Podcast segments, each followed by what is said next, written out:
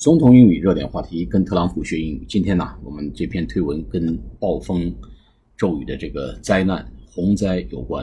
啊，美国总统特朗普呢，刚刚签署了一项叫灾难援助法案。原文是这样的：Just signed disaster aid bill to help Americans who have been hit by recent catastrophic storms.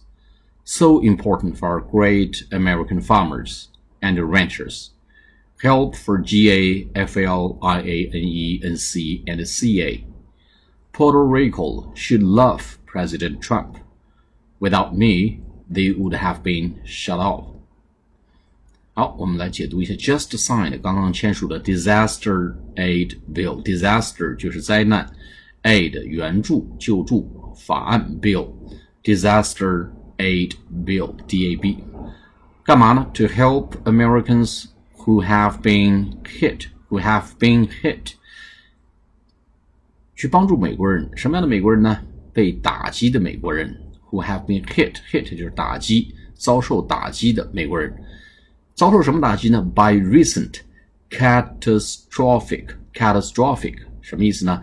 catastrophe，c a t s t r o p h y，catastrophe，catastrophe 是灾难的，哎，灾难的意思啊。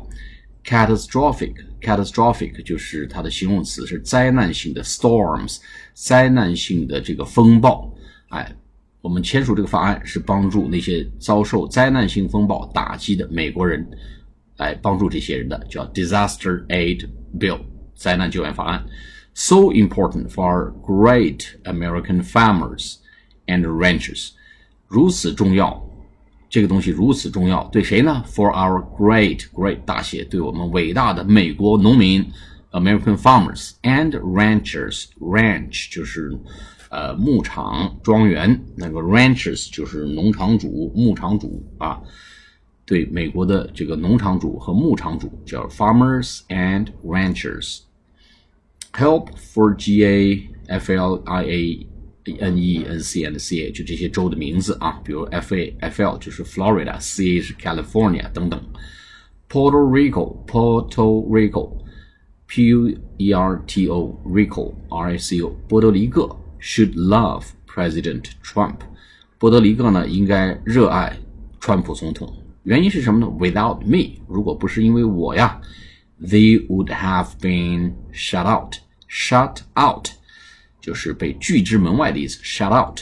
哎，要不是因为我呢，他们本该会被拒之门外的。所以呢，他们必须感谢川普总统。好，我们再读一遍：Just signed disaster aid bill to help Americans who have been hit by recent catastrophic storms.